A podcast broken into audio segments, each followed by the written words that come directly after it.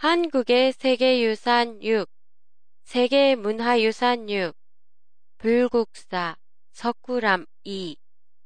안녕하세요.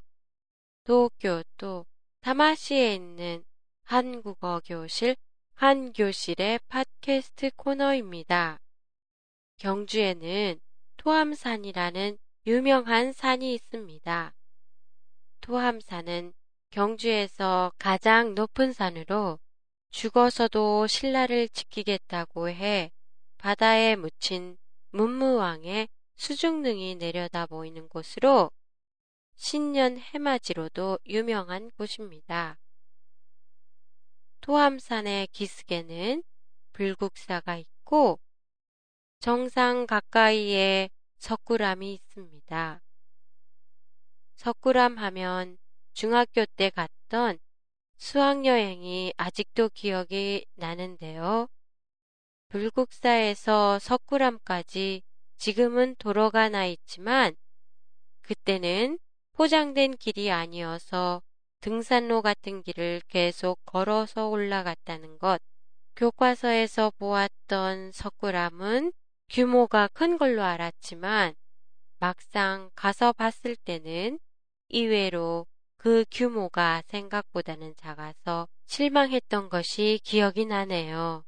석굴암과 불국사를 지은 사람은 김대성으로 전생의 부모를 섬긴다는 의미에서 석굴암을 창건했다고 전해지고 있어요.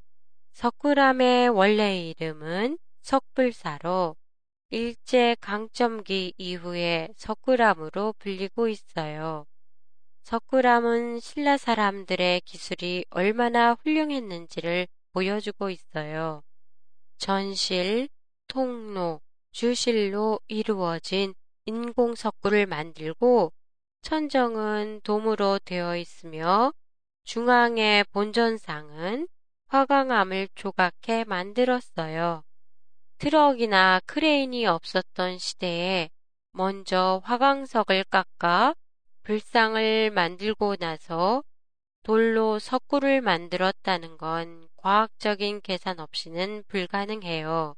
또한 천장에 무게가 20톤이나 되는 연화문이라는 덮개까지 만들어 덮을 수 있었다는 건 신라 시대의 사람들의 기술이 뛰어났다는 걸 증명해주고 있어요.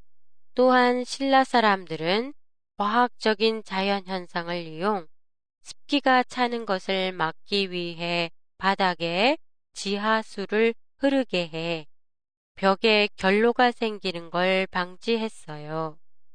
석굴암은 일제강점기를 거치면서 여러 가지 어려운 일을 겪어서 그런지 한국인이 석굴암에 갖는 애착심은 각별한 것 같아요.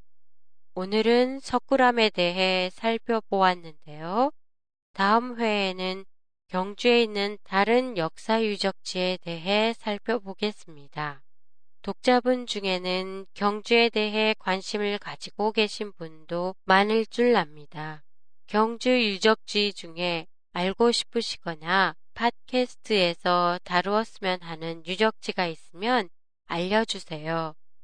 보내주실 때는 인터넷 홈페이지 상단에 있는 팟캐스트란에 앙케이트나 휴대폰 사이트에서 강사, 연락처에 메일 송신란에 내용을 입력하셔서 보내주시면 됩니다.